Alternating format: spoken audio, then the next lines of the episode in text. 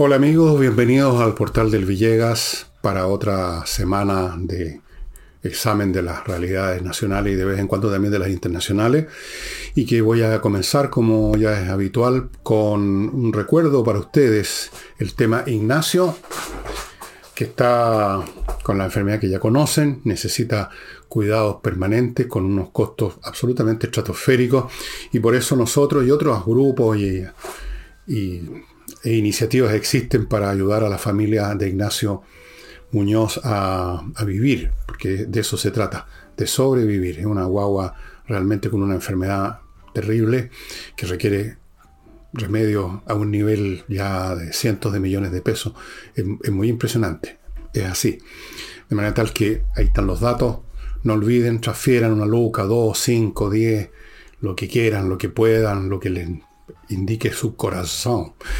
Segunda cosa, y ya que estamos en eso, en este ámbito, digamos, de las acciones en favor de terceros, ya sea personas o en este caso animales, les quiero recordar la Unión de Amigos de los Animales, que es una agrupación, no es una fundación, es un grupo que existe hace rato, mucho antes de este gobierno, mucho antes, tiene algunos años ya, tienen un refugio en alto, en la parte alta de la reina, donde cuidan, mantienen a perritos, gatitos que han sido botados, maltratados, que han estado enfermos, botados en las calles. Un espectáculo que todos hemos visto más de una vez y que realmente, salvo que uno sea un carajo, encoge el corazón, ¿no es así?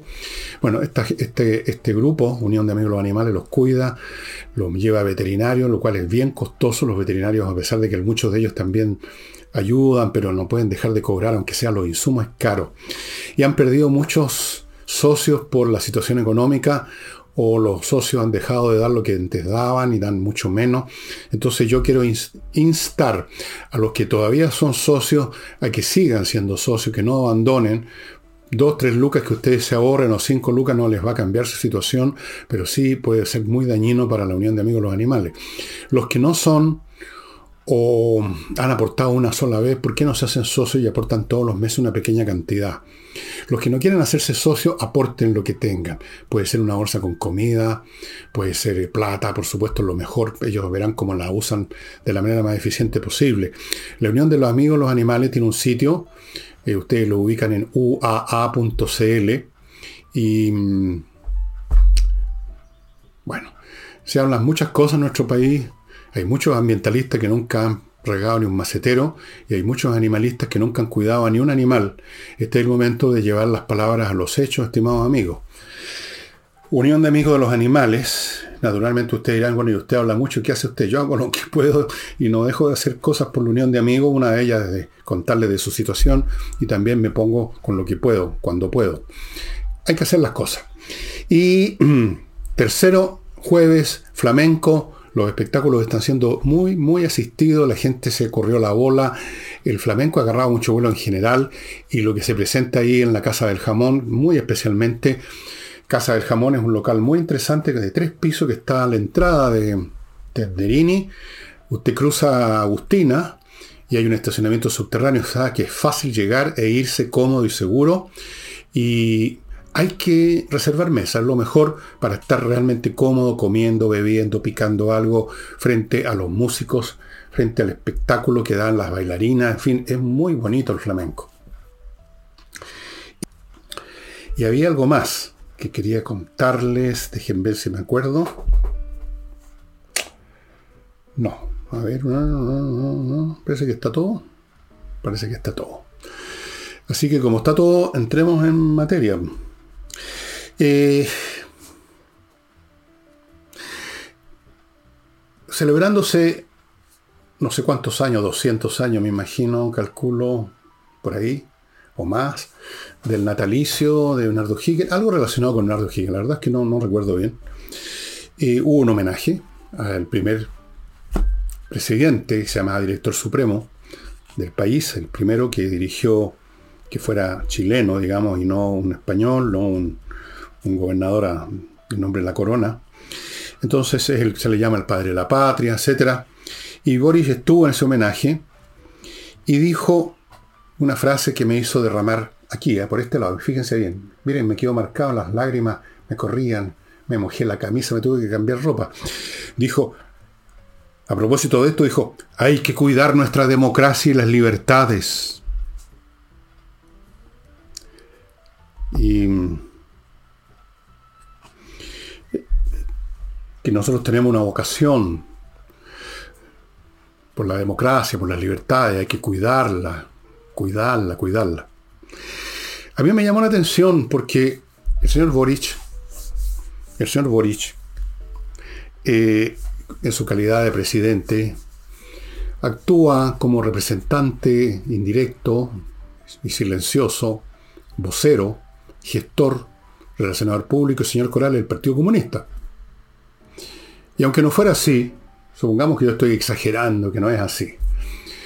El hombre no tiene vocación ni por la libertad ni por la democracia, como no la tiene nadie de sus movimientos, especialmente los sectores más extremos de la izquierda, entre los cuales incluye el Partido Comunista, que tiene una visión, incluso una concepción de la democracia y de la libertad muy distinta a la que es, a la que es usual entre los chilenos comunes y corrientes. ¿Cuál es la vocación de la, para la democracia que ha mostrado en su gobierno, en su calamitoso gobierno el señor Boric? Hagamos una contabilidad ¿Cómo se sintoniza con esta vocación por la democracia este intento de crear una comisión para, para, ver que no hayan fake news, primera semilla de lo que sea como sea que se llame, de prosperar esa iniciativa, se convertiría en el Ministerio de la Verdad. Acuérdense del libro George Orwell 1984, el Ministerio de la Verdad, la verdad oficial. Pravda, como dicen los rusos, Pravda significa verdad. Ya saben el concepto de verdad que tenían en la época de la Unión Soviética y el que tienen ahora en Rusia, que heredaron todos los reflejos condicionados del comunismo. No veo qué, cuál es la relación entre esta vocación por la democracia y la libertad y estar promoviendo ese tipo de organismos, que es cosa que se está discutiendo en el Tribunal Constitucional si tiene derecho o no a crear esta comisión. Luego, eh, ¿Cómo sintoniza con esta vocación por la democracia y la libertad?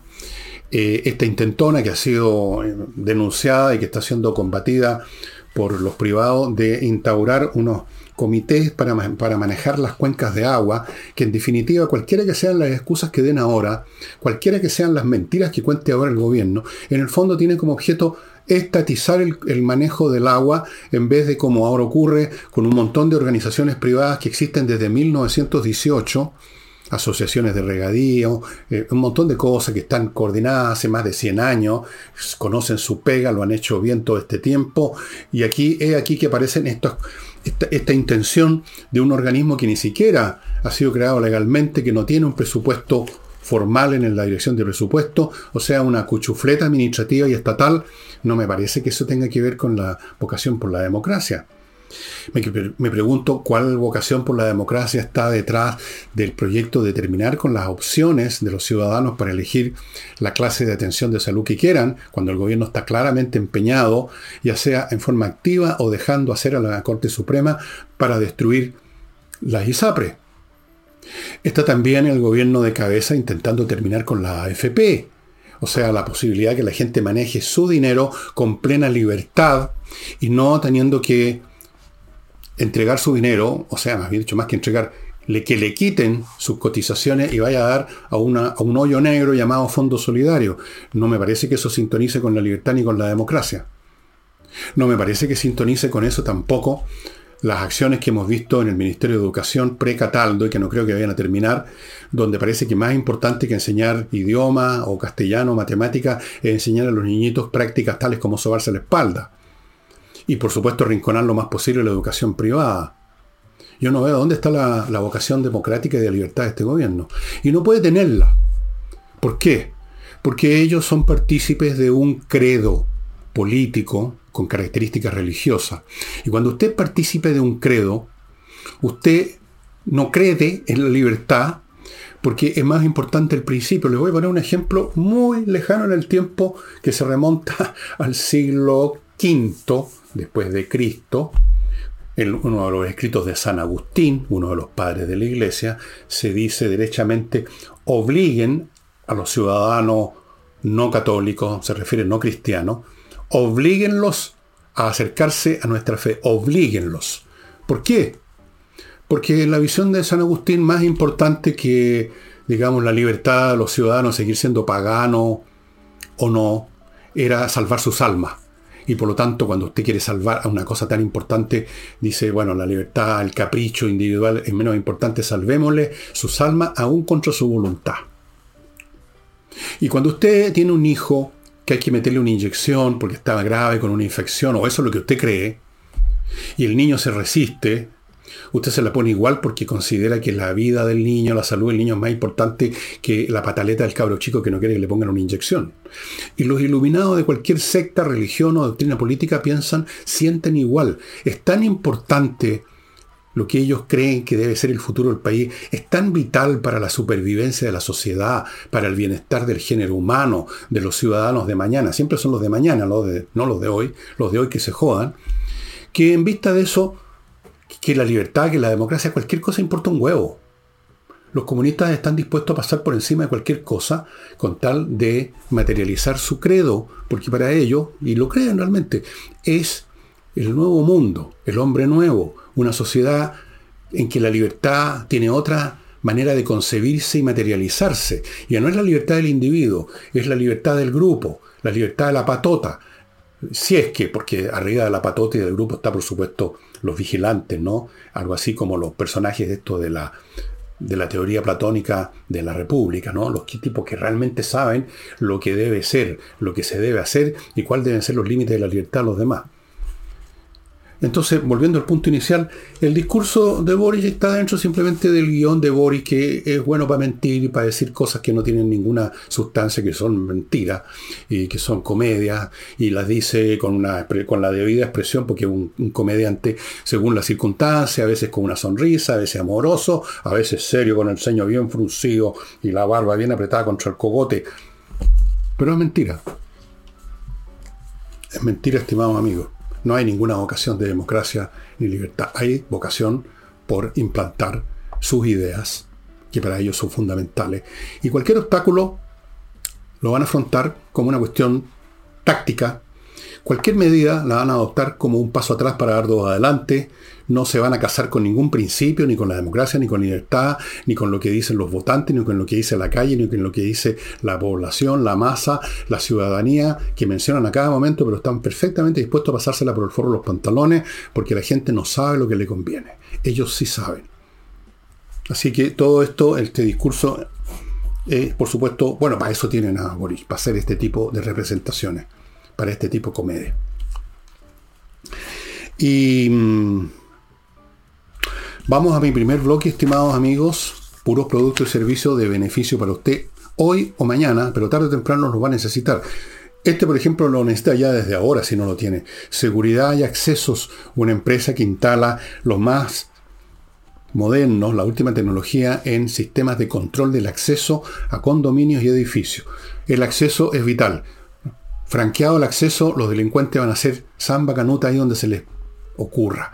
De manera tal que los sistemas de vigilancia electrónico, los sensores, las cámaras, todo lo que se monte en la entrada es la primera y la última defensa de un edificio y un condominio. Póngase en contacto ya con seguridad y accesos. Ahí están los datos. Continúo con la Academia de Inglés en treninglés.com que está ofreciendo para este segundo semestre un curso que le garantiza a usted terminar el año hablando inglés ya. ¿Ah? para ver la serie de Netflix sin leer las absurdas traducciones que muchas veces ponen. Este es un plan que consta, consta de 24 clases más dos clases gratis de conversación para que pula lo que aprendió en las 24 anteriores. Todo esto por 399 lucas. Haga la división y va a ver que es súper, súper, súper módico el precio por clase, amigos. Cualquier pregunta que quiera hacer, mande un mail a coordinación Y si usted es un empresario o un ciudadano privado que quiere traer algo de Estados Unidos, recuerde que existe esta empresa llamada Fastmark, chilena, que especialista, se especializa en el traslado internacional de carga, un servicio que se llama Freight Forwarder. Tiene el servicio de courier, de forma que usted como empresa puede traer un barco lleno de containers para funcionar desde Estados Unidos a los puertos chilenos o puede traer un avión. Si usted es un particular que compró un anillo compromiso en Estados Unidos, en una de las joyerías que hay en Nueva York, te las conoce, yo las conozco, son muy divertidas. Eh, se lo van a traer. Todos los servicios de transporte de carga, sea de un gramo o de 50 toneladas, fastmark.cl, una empresa chilena que sabe hacer muy bien su pega. Continúo con miclimo.com, ya saben, el verano que se viene muy probablemente, nada es seguro, pero muy probablemente va a ser un, verano tan más pesado que los anteriores que ya fueron muy pesados y entonces vale la pena ir ya instalando la climatización que ofrece miclimo.com. Póngase en contacto ya ahora. Son los mejores sistemas de climatización que existen en Chile. Y termino con Remodeling, que es una empresa con puros profesionales para remodelar su casa como debe ser temas de pintura de muros, cambios o arreglos de piso, mueblería de cocina, cambios en la estructura interna de la casa, quitar una, una pared, construir una mansarda o, o, sacarla, qué sé yo. Para eso tienen arquitectos. Todo en remodeling. Otra cosa que está sucediendo es que a mí me pareció bastante, me parece bastante increíble, pero en realidad ya nada es muy increíble en Chile. No sé si ustedes saben, pero el director general de Carabineros, el señor Yáñez, el director anterior, el señor Rosa y otras autoridades civiles del periodo de lo que llaman lo, lo que llaman el estallido social, la insurrección. Todas estas personas están siendo investigadas por la justicia para ver eh, si están involucrados, cometieron el pecado, son responsables de lo que se llama, abro comillas, lesiones a civiles. ¿Y quién maneja esto? La inefable señora Chong, que debe ser prima hermana de Xi Ping fervorosa comunista, la señora Chong, que ha estado en todo este tipo de casos. Por supuesto, en casos donde puede estar involucrado gente por ejemplo, el gobierno de la señora Bachelet en un momento dado, algún enredo en que ella tuvo que ir a Brasil, pero rápidamente cerraron el caso por falta de datos, falta de antecedentes. Es una activista la señora Chong, no es una jueza, no es una fiscal, es una activista política y lo hace con un frenesí apasionado, la pasionaria de la justicia. Entonces resulta que el señor Yañez, el señor Rosa y quién sabe cuántos más van a tener que responder por si acaso le doblaron un dedo a alguien, mientras esos alguien, esas primeras líneas, esos manifestantes estaban quemando, destruyendo y atacando con bombas molotov. Pero los malos de la película son los carabineros. Entonces hay que enjuiciar a Yaña, hay que enjuiciar o demandar o investigar policialmente y someterlos a interrogatorio a gusto, a gusto de la señora Chong. Por Dios que debe disfrutarlo. Lo encuentro increíble. Es decir, aquí la violencia perpetrada por las primeras líneas, los saqueos, el vandalismo, los ataques con bombas incendiarias, todo eso no importa. Lo que importa es que hubo un carabinero por aquí que a lo mejor le torció el brazo mientras sujetaba a un tipo que estaba forcejeando, tirando patadas, palos, etc. Y por allá hay un caballero que le, le cayó la lacrimógena en una oreja. Y por allá hay otro que se le torció un dedo. O que le pegaron un, puñete. Que es lo más que pueden hacer los carabineros ahora, ni pensar en usar su arma de fuego. No, porque eso sería un crimen, una cosa fascista. Lo encuentro bien interesante el, fenómeno. Y yo no sé qué clase de defensa están haciendo los señores. Entiendo que Yañez está tratando de endosarle todas estas cosas a los que estaban gobernando en ese momento el cuerpo carabinero. Eh, no sé, no sé realmente con qué actitud van a afrontar a la señora Chang Chang Chang. Un personaje, bueno, dejémoslo ahí. En política, según las informaciones de la prensa, sigue la hemorragia de militantes de Revolución Democrática, que ha estado hasta el cogote visiblemente, porque los otros todavía no aparecen en ese mismo grado, pero deben estar en el tema de, los, de las fundaciones, los convenios, las platas robadas al fisco, porque eso es lo que es definitivamente. O sea, plata robada a usted, señor contribuyente. Y Convergencia Social, el partido del señor presidente de la República, don, ¿cómo se llama? Boric, sí, eso es. Partidos, dice la prensa, el partido está perdiendo, el partido está perdiendo tanto, como 700, 300 militantes por mes, según el CERVEL. ¿Cuáles partidos? ¿Son partidos estas cuestiones? ¿Revolución Democrática? ¿Tienen una masa de militantes que signifique que son, por lo menos desde ese punto de vista cuantitativo, un partido. Más importante, tienen una, un espinazo doctrinario que justifique que haya ciertas personas que se hacen partidarias, eso ser miembro de un partido de esa doctrina. ¿Qué son? No son partidos realmente. No es como el Partido Socialista o el Partido Comunista, incluso como los partidos de derecha que tampoco tienen, pero algunas cosas pueden ofrecer, eh, balbucear de vez en cuando cuando se acuerdan, claro. ¿Qué son? ¿Qué son estos movimientos dentro del Frente Amplio? Grupos de poder nomás, secta. Son camarillas, camarillas políticas, centradas alrededor de un par de, tontones de, de bigote, como hemos visto ya tantos, ¿no? diciendo tantas estupideces. No saben ni siquiera meter las manos en los cajones. Una hemorragia, una hemorragia de militantes. ¿En qué, ¿En qué militan sus militantes? ¿En qué consiste su militancia? En ponerse en la cola para recibir pitutos, me imagino que debe consistir la militancia de, en su momento Revolución Democrática, cuando estaba todavía la cosa de las fundaciones sin de ser descubierta. Entonces estaban militando en la fila para recibir su, su porción porque tienen una fundación, porque cuestión de inventarla sobre la marcha, en la, en la cola misma uno inventa algo. Fundación Pro Libertad de los Presos Políticos en Liberia 1835. Ya, listo. Estamos al otro lado, Mircale pongámonos en contacto con nuestros compañeros que ya están en el Estado y firman los convenios. Qué penca llegó a ser la política chilena cuando personajes y grupetes de este tipo tienen protagonismo, ¿no? O sea, este fue un país con partido de verdad en un momento dado. El Partido Comunista era y es un partido de verdad. El Partido Socialista era y a medias ahora es un partido de verdad. Los radicales desaparecieron los demócratas cristianos desaparecieron, pero eran partidos de verdad. El radical, no sé hasta qué punto era un partido, una camarilla también, para meter mano con el cucharón radical, como se decía en los fondos públicos. RN, UDI, bueno, lo dejo en el limbo. Pero esto, esto, convergencia, convergencia social, ¿qué, dónde convergen? ¿Cuál es, ¿Cuál es la convergencia social? ¿En qué convergen salvo en, el, en su mutua mutua, común y compartida convergencia en agarrar todo lo que puedan del Estado. Y revolución democrática, ¿qué revolución democrática es esa? ¿Cuándo había una revolución democrática? ¿Qué gente más ignorante en primer lugar? Por lo menos busquen un nombre más respetable desde el punto de vista de la lógica. No son nada y a la nada van a volver. He dicho. Y ya que si estamos con políticos y con la clase de político y con la clase de política y con la clase de grupos políticos que tenemos hoy en día, el peor periodo, el más bajo, el más chanta, el más inmoral, el más deshonesto, el más incompetente de toda la historia política de Chile desde Marco del Pont, que no, era no existía Chile en esa época, pero sumémoslo hasta ahora. ¿Qué dirá Bernardo Higgins, por ejemplo?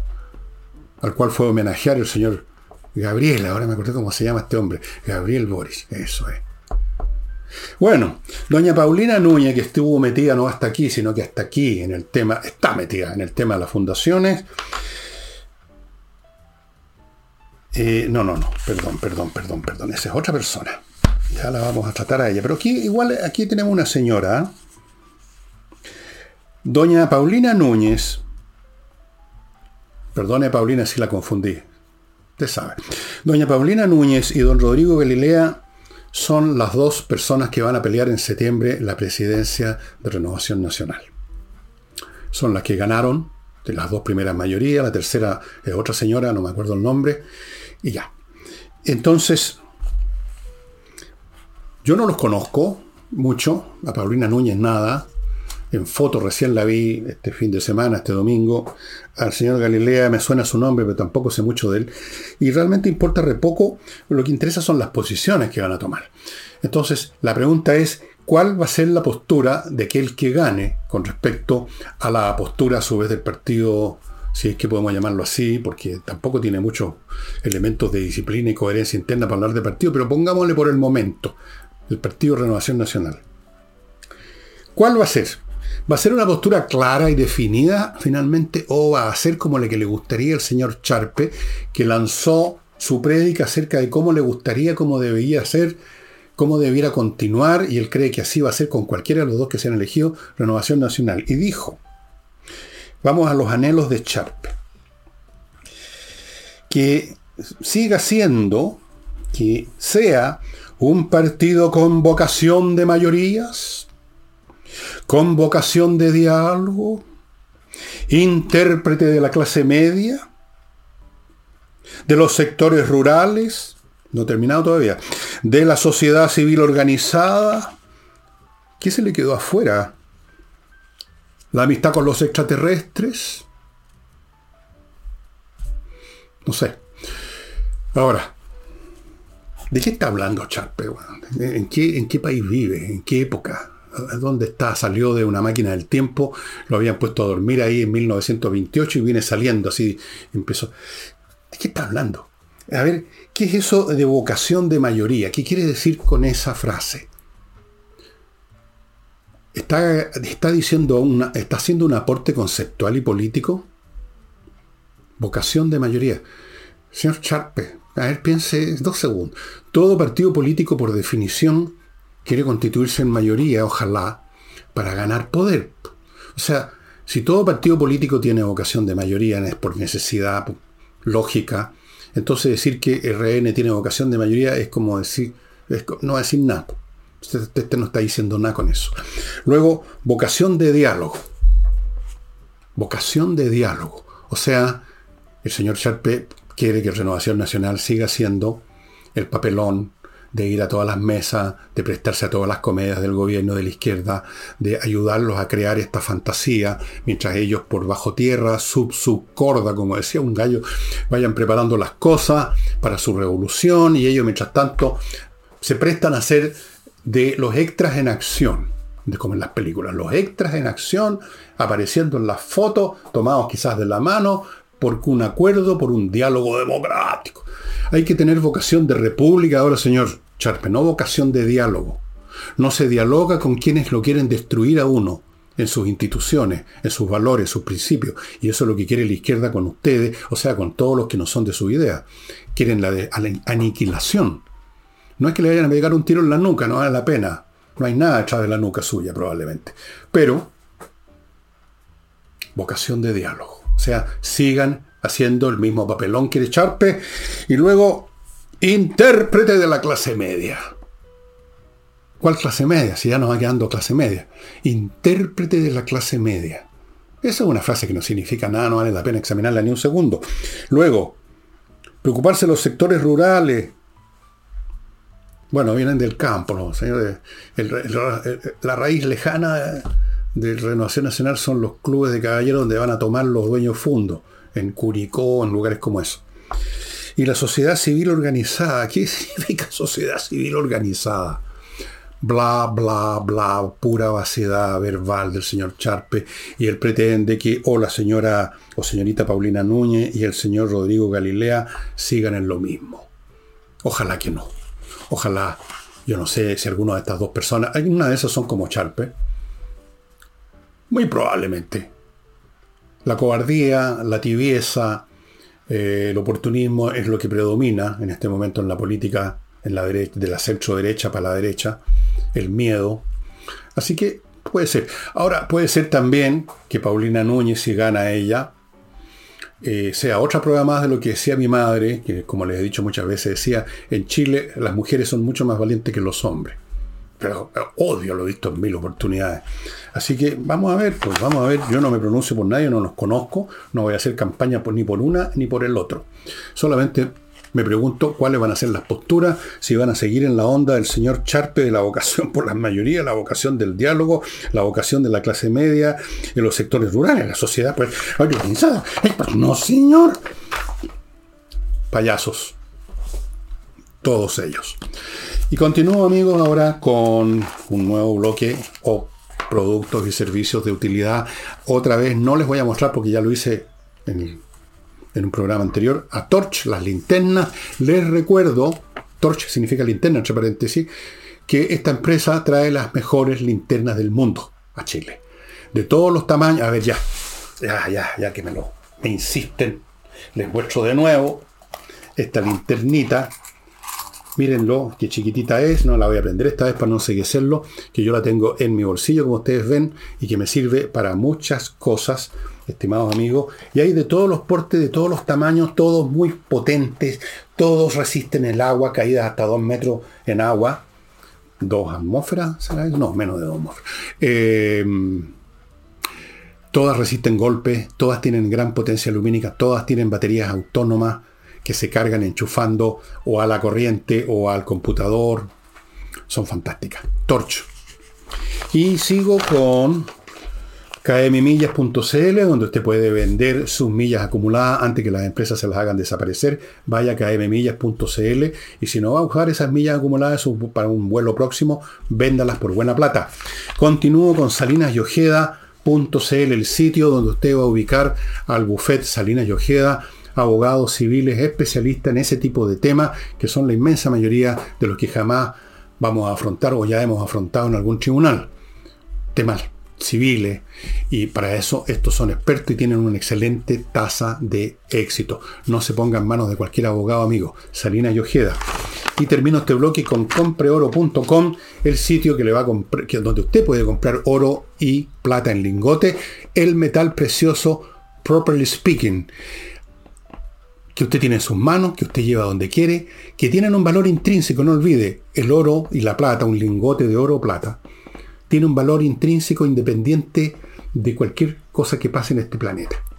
No como un papel de la bolsa, que es un papel que representa un valor que en un momento dado tiene una empresa, pero que se puede desplomar. El oro y la plata firmes junto al pueblo, son valores intrínsecos, una gran póliza de seguro.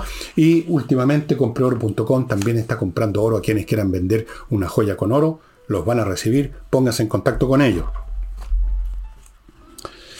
Bien, ahora sí vamos a tratar de la señora Orellana, que era la que la ministra, que ya la otra vez comenté algo sobre sus dichos, y ahora se ha mandado otros dichos más Ustedes dirán, yo, usted señor se pasa examinando dicho. Bueno, pero la política consiste en lo que las personas primero dicen y luego en lo que hacen en función de esos dichos o no hacen. De manera tal que me parece lícito examinar eso. La ministra Orellana dice, nos advierte, hay una estrategia, hay una estrategia para que los cambios la palabra cambio en sí misma los hace caer de enojo y les brotan lágrimas. Cambios en sí, siempre para ellos bueno, bueno, bueno los cambios. Qué buenos son los cambios, vivan los cambios. Bueno, hay una estrategia para que los cambios no se vean expresados en este gobierno, sino que más adelante los cambios demandados transversalmente por la ciudadanía, nos advierte la señora Orellana, y una vez más yo pregunto, ¿con qué patas, esta gente se arroga el conocimiento de lo que la ciudadanía demanda y además transversalmente. ¿Dónde está expresando la ciudadanía sus demandas que coincidirían en los cambios que le gustan a la señora Orellana y que ella teme que van a, no van a expresarse en este gobierno? O sea, lo que le está diciendo en el fondo, lo que está reconociendo la señora Orellana es que están derrotados, que no van a poder hacer lo que querían y yo les digo, no solo en este gobierno, sino que en ninguno para más adelante. Pero lo dice así, no se dio cuenta, porque no, no se verán expresados, hay una estrategia para que no se vean expresados, no hay ninguna estrategia, es la voluntad precisamente de esa ciudadanía transversal, señora Orellana. Y yo le voy a decir dónde se expresa esa ciudadanía, no en sus labios, donde usted los mueve y dice que transversalmente la ciudadanía quiere estos cambios, que estas estrategias malignas las quieren postergar para el día nunca jamás. No, pues, la demanda ciudadana, por si se le olvidó, se expresan en las votaciones. Y las últimas dos votaciones, la demanda ciudadana es que ustedes se vayan a la cresta, literalmente.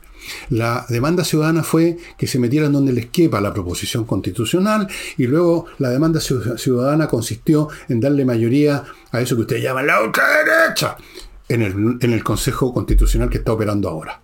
Ahí están las demandas ciudadanas, señor Orellana, no en su boquita. Pero ustedes viven en la fantasía.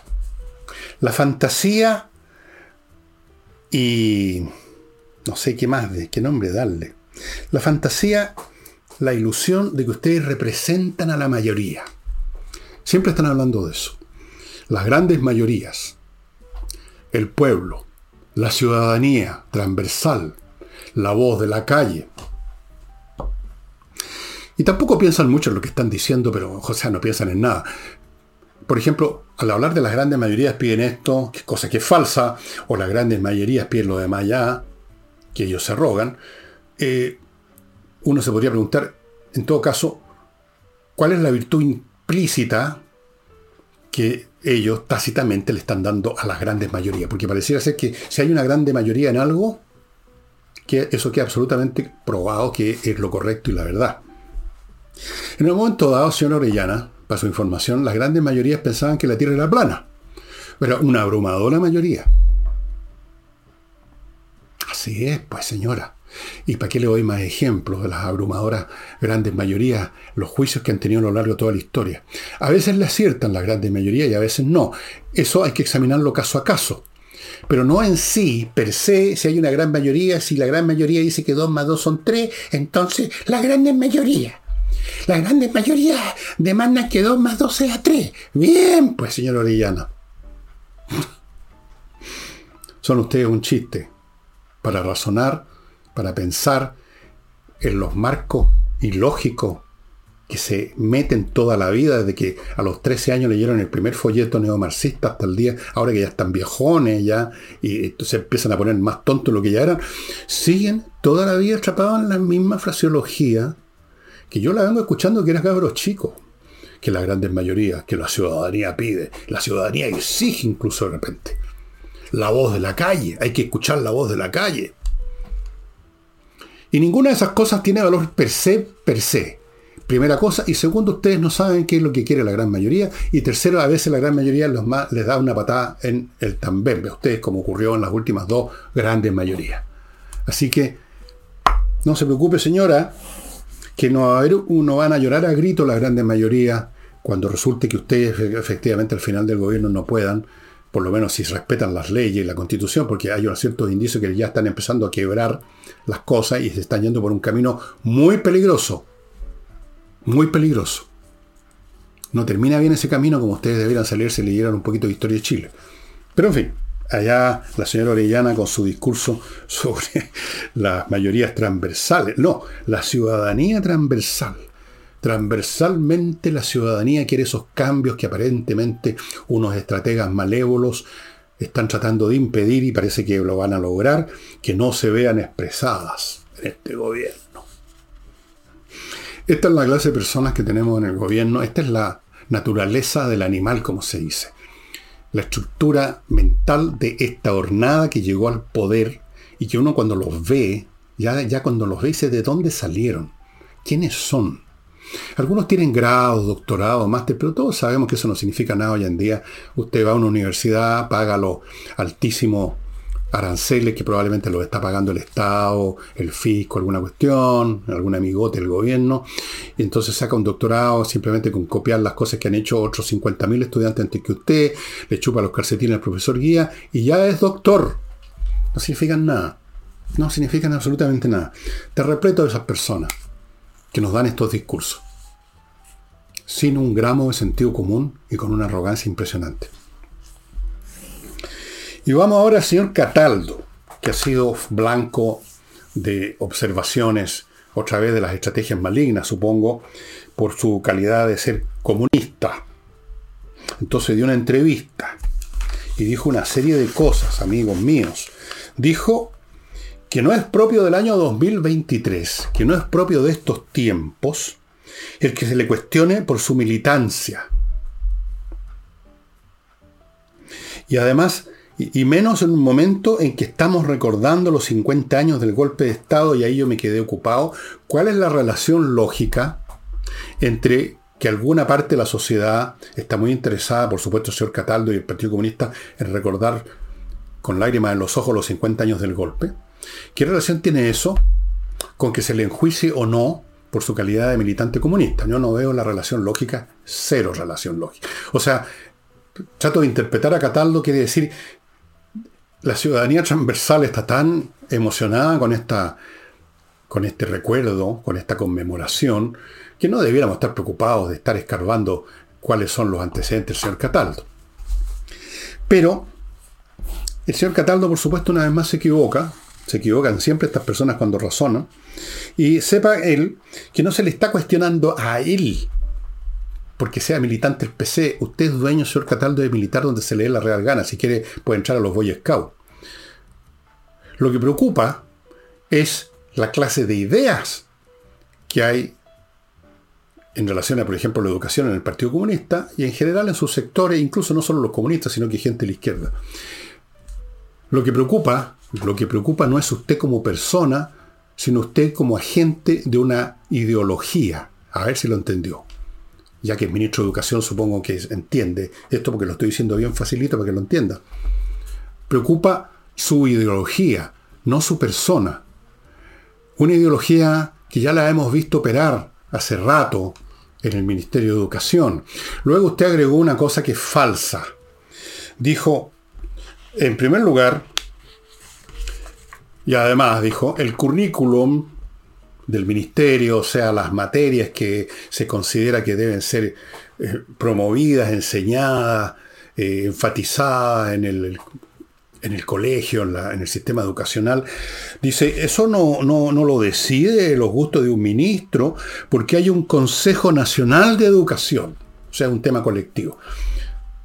A ver, examinemos ese Consejo Nacional que al mencionarlo el señor Cataldo quiere en el fondo hacernos pensar de que este asunto no tiene que ver con su militancia comunista, que esto no tiene que ver con su, ideología comunista, que esto no tiene que ver con su gusto, con su postura, porque hay un órgano colectivo, por así decirlo, atemporal, de varones buenos, una cosa estratosférica que es la que realmente ve. Pero veamos quiénes forman el consejo, ese consejo que este señor saca como excusa, ¿no? Véanlo ustedes, yo lo saqué de la internet, ustedes pueden hacer el mismo ejercicio. El Consejo Nacional de Educación está conformado por 10 personas. ¿De dónde salen estas personas? Una es un académico nombrado directamente por el presidente, va uno. Dos profesores son nombrados por el presidente también de una terna que le presentan una organización del profesorado que evidentemente ustedes sabrán qué posturas políticas tienen. Dos. Cuatro cuatro son académicos propuestos por quién? Adivinen, por el presidente de la República. Ya van siete de diez que están directamente relacionados con la presidencia. Luego tenemos uno designado por el Consejo de Rectores de las universidades tradicionales, donde impera el discurso políticamente correcto hace mucho rato. Hace mucho rato, ustedes lo pueden ver, vean las, las intervenciones de los rectores de la Chile, etc. Uno por rectores de las universidades privadas y uno por institutos profesionales. Como mínimo, voy a restar estos tres últimos, siendo benevolente, aunque creo que estoy equivocándome, quedan siete miembros de este Consejo de 10, o sea, un 70% del Consejo es elegido directo y directamente por el presidente de la República, que me parece que es de izquierda, ¿no? Gabriel Boris, sí o no, Gabriel Boris Font. Me, está tincando que es un hombre de izquierda. Mm. Entonces, ¿Qué clase de argumento es ese, señor Cataldo? ¿A quién quiere pasarse por el forro los pantalones? ¿A quién quiere engañar? y no solamente este consejo, ese rato que el Ministerio de Educación está, pero repleto de gente de su sensibilidad. Y lo hemos visto en los actos, en las declaraciones, en las proposiciones curriculares, desde hace tiempo el Ministerio de Educación, y ahora esto se refuerza con usted como ministro. Entonces, Cataldo entra también al ranking de las cantinflas y los cantinflas de este gobierno, que en realidad es un ranking que uno podría de inmediato decir, bueno, están todos adentro del ranking. Unos son mejores que otros como cantinflas, pero Cataldo con esto, con este argumento que dio, es como si Al Capone hubiera dicho, no, si yo no dirijo una banda de, de delincuentes, porque si ustedes consultan a un consejo que yo elegí con Frank Nitti, con el pistolero no sé cuánto, ellos son también los que toman decisión. Buena, Cataldo, te pasaste. Súper inteligente. Y vamos ahora a otro grupo. patriciastocker.com para registrar su marca comercial, la que usted creó para su emprendimiento, que le está funcionando bien, pero ha dejado de lado, ni siquiera se ha acordado el tema del registro de marca y es súper importante. patriciastocker.com registra verifica, sostiene, apoya, defiende en Chile y en el extranjero su marca comercial, muy importante para evitarse problemas serios después con los eternos demandantes. No, yo inventé esto, así que páseme la mitad de la plata o cierre el negocio. Continúo con Learning Group, que está el 30 de agosto, va a partir un nuevo curso para invertir lucrativamente en remates de propiedades, que no es llegar y llevar y llegar y parar el dado, decir remato, remato. No, hay que saber hacerlo, hay que investigar la cosa para que sea un remate que vale la pena después, cuando uno ya tiene la propiedad, si ganó el remate, qué va a hacer con ella. Todo eso requiere un estudio y es lo que enseñan en, a partir del 30 de agosto en el Learning Group. Y termino este este bloque con las lomas de Millaray, un proyecto inmobiliario en la región de los lagos, una región preciosa, y usted puede ver el lugar específico donde están las parcelas que va a entregar el próximo año Lomas de Millaray, entrando a lomasdemillaray.cl, hay un video, ahí puede ver. Un beneficio extra de esta región preciosa donde usted puede llegar a, a, iniciar una nueva vida es que muy cerca en la comuna de Los Muermos se está instalando una ciudad financiera, técnico-financiera, que va a abrir muchas oportunidades a los profesionales. Todas las parcelas van a tener, tienen ya agua, electricidad subterránea, fibra óptica, caminos fáciles, amplios bien hechos para salir, entrar, todo. Se entrega en el próximo año, vaya poniéndose ya en contacto, vaya a mirar, vaya a mirar con ese video estas parcelas. Y mm, vamos ahora a la persona que delante iba a hablar, pero en fin, Catalina Pérez. ¿Se acuerdan ustedes que estuvo metida hasta el cuello? Esa era la que estaba metida hasta el cuello. Bueno, la prensa dice, la prensa dice, así que debe ser cierto, que doña Catalina se ha mantenido con poca interacción con sus pares, sus pares, con sus pares, lejos de los medios y con bajo perfil. Creo que incluso entra al Congreso no por la puerta principal, sino que por la puerta de cocina, por un pasillo, no sé cómo es la cuestión. Trata de pasar cola lleva todo este tiempo. La pregunta que les hago a ustedes, amigos, es ¿cuánto tiempo va a estar en, este, en esta eh, travesía por el desierto la señora Pérez? Eh, la señora Toa, que dejó la crema en la Municipalidad de Santiago, tuvo ocho años, pero eso eran otros tiempos. La historia van cambiando las condiciones. Yo no creo que haya estar ocho años fuera de combate la señora Catalina Pérez. Yo creo que es cuestión de un mes más o dos, ya la vamos a ver otra vez asomándose ya con más, sacando más pecho y haciendo declaración y de repente interviniendo ya, haciéndose notar y en un año más a todo dar. Los políticos no perecen jamás. No ocurre que en estas retiradas tampoco están haciendo una profunda reflexión interna, como dicen a veces, ante una votación que ya tienen decidida hace rato, porque ya los compraron o lo que sea.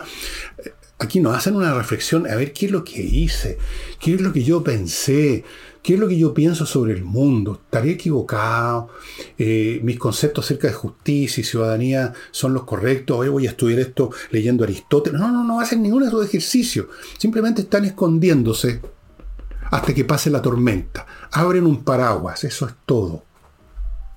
No están preocupados de cambiar el clima, sino que están preocupados de abrir un paraguas, nada más. Así que a los partidarios hinchas de Catalina Pérez les tengo una excelente noticia, estimado amigo. Probablemente en muy poco tiempo más ya va a estar disponible para todos ustedes, señores de las fundaciones. Tranquilo, tranquilo que ya vienen expertos en esta materia. Doña Catalina ya se convirtió en experta. Ni un problema. Déjenla un mes más. Así, como dicen aquí, con poca interacción con, con sus pares con su par, más bien dicho. Lejos de los médicos con bajo perfil. Bueno, así son. Así son. La, esta gente se maquilla o se afeita con cemento en las mañanas. Y antes de mostrarles el libro, voy a mostrarles dos libros hoy día. Uno que me llegó de una editorial en la cual yo alguna vez trabajé, pero después me consideraron un tipo leproso, así que nunca más me dijeron vamos a publicar sus libros, por lo menos por mucho tiempo, pero yo soy un hombre bueno y perdonador, así que igual voy a mostrar el libro que me mandaron.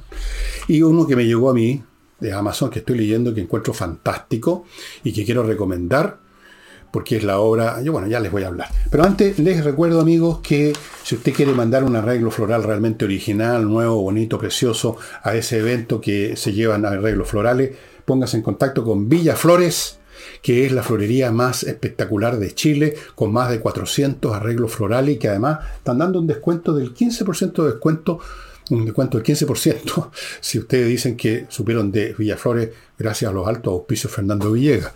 15%. Villaflores. Y Hey, el corredor inmobiliario, que en estos tiempos muy difíciles para venderse las arregla para ir avanzando en su pega y ven. No tan rápido como antes, pero desde luego infinitamente más rápido que otros corredores que ya no venden nada. No van ni la hora. Ángel Hey. Ángel Hey.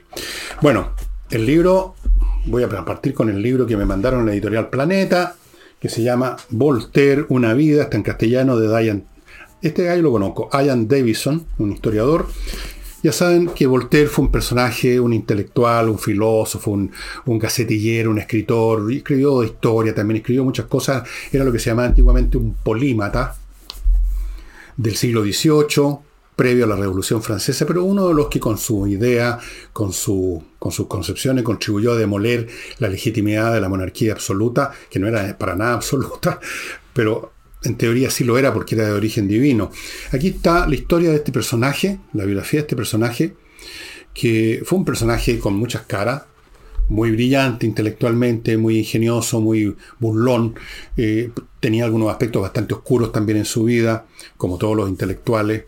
Eh, en el, la, vanidad era, era glaring, eh, pero también estuvo en causas importantes. Es un tipo que vale la pena conocer, Voltaire. Yo le he leído algunas de sus obras, incluso, a pesar de que como persona no me, no me, no me es muy atractivo, pero hay que dejar de lado a la persona y ver lo que escribió, lo que hizo la persona. Eso es lo que interesa. Así que este libro es de la editorial, me lo, me lo mandó Planeta, editorial Ariel, y yo no lo he leído, para serle franco, sí conozco a Voltaire y conozco a Davison, así que el libro tiene que ser bueno si usted está interesado no solo en Voltaire, sino que todo el periodo previo a la Revolución Francesa, los prolegómenos de la Revolución Francesa en el plano intelectual y moral y sentimental, que es donde se preparan los movimientos de masa o los movimientos políticos, este libro les puede ser de gran interés. ¿Ok? Cumplí mi labor. Y vamos al libro ahora que estoy leyendo en este momento. Mesalina emperatriz, adúltera y libertina, la historia de la mujer más notoria del mundo romano, de una historiadora que además de estupenda historiadora, por lo que he estado leyendo hasta ahora, es muy bonita. Aquí está esta señorita o señora Honor Cargill Martin, que tiene muy poca edad, andar por los 30 y por ahí nomás, es impresionante. Les digo yo que he leído tanto historia, es impresionante que la primera obra de historia, que es esta, que escribe la señora señorita Cargill Martin, sea tan buena. Realmente excelente, excelente. Por Dios, qué mujer más brillante resultó ser. Quién sabe qué más cosas va a producir en el curso de los años, ojalá que viva muchos, muchos años y escriba muchos, muchos libros, de esta Honor Cargill Martin. Eh, ella es una, estudió arqueología clásica, historia antigua en Oxford, ganó una beca y se graduó con los primeros honores, tiene un, grado de maestría en, en historia griega y romana y en el Renacimiento, en el arte del Renacimiento italiano. Está sacando un doctorado eh, enfocándose en la política sexual y los escándalos de la antigua Roma, etcétera, etcétera. Ha escrito obras además de no ficción, o sea, una mujer de gran talento, genial. Y yo he quedado impresionado desde la primera línea que he leído de esta persona. Uno nota al tiro cuando tiene alguna experiencia lectura, eh, a las primeras líneas, por la manera como escribe, cómo piensa, cómo organiza su texto, eh, cuando uno está ante un escritor, ante una persona de primera, primera, primera línea, y este es el caso de esta persona. Así que, además, esto es muy entretenido. Mesalina, ustedes recordarán, eh, esa fue esposa del emperador Claudio, estamos hablando mitad del siglo I después de Cristo. hubo una serie, ¿se acuerdan? Yo, Claudio. Y Mesalina, según los historiadores de su época, que la quisieron rebajar lo más posible, es la mujer más promiscua que jamás haya existido en la humanidad. Y ella hace un estudio de si era tan promiscua y qué papeles mucho más complejo en el campo político representó y llevó a cabo esta mujer, que no es meramente una prostituta, digamos, de, de primera línea. Es mucho más que eso. Eh, tal vez tampoco tantas cosas que se le cuelgan, aunque muchas deben haber sido ciertas, eh, son ciertas. Bueno, Mesalina, amigos, se van a entretener a muerte, yo ya me estoy entreteniendo, porque nos cuenta bien la historia y además uno ve cómo funcionaba esa corte imperial en la primera etapa del Imperio Romano, cuando todavía era más o menos un principado, pero ya estaba dejando de ser un principado y se estaba empezando a absolutizar poco a poco, se estaba empezando a convertir en lo que terminaría convirtiéndose en un imperio teocrático literalmente con el emperador completamente divinizado y alejado de los demás. Aquí todavía no, con Claudio todavía no, pero ya empezaba a cambiar completamente el cuadro. Y allí uno ve cómo funcionaba la política en la corte romana. Era una, una intriga, de cuchillazo por la espalda, de, de complot, de poder. Y en medio de todo esto, Mesalina, que era una mujer muy astuta, se las arregló para sobrevivir en un mundo que era de puros hombres. Las mujeres no tenían arte ni parte en la política imperial, pero en realidad empezaron a tener arte y parte con la mesalina, por ejemplo, con la popea y con otras mujeres que después vinieron en la historia del imperio. Así que yo les recomiendo a los amantes de una buena escritura, que les gusta la historia entretenida, que les interesa el caso de esta emperatriz adúltera y libertina.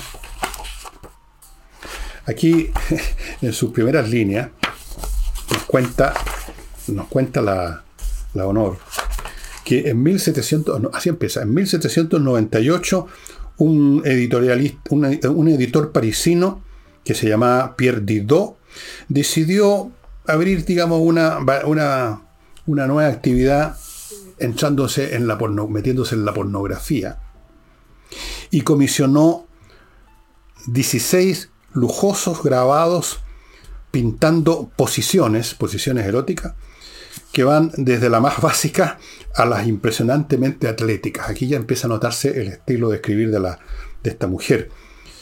Para mantener las cosas con un tono clásico, así respetable, él revistió el conjunto del proyecto con dos capas de respetabilidad histórica. Bueno, y ahí nos sigue contando para contarnos de cómo a lo largo de los siglos Mesalina quedó absolutamente marcada como una prostituta, literalmente como una, una mujer desbocada, una ninfomaníaca que se arrancaba el palacio ah, en la noche apenas se quedaba dormido el marido, Claudio se arrancaba y se metía un burdel con un nombre falso y ahí se hacía fornicar por todos los hombres que quisiera, que quisieran pagar unas monedas, unos certercios, unos haces, y luego volvía a cubrirte sudor y el olor a 20 hombres. A su, bueno, hay muchas historias sobre la mesalina.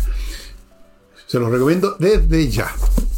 Y con eso, amigos, llegamos al final del programa. Espero que se hayan entretenido, divertido, y mañana nos vemos con Nicole Rodríguez. Chao.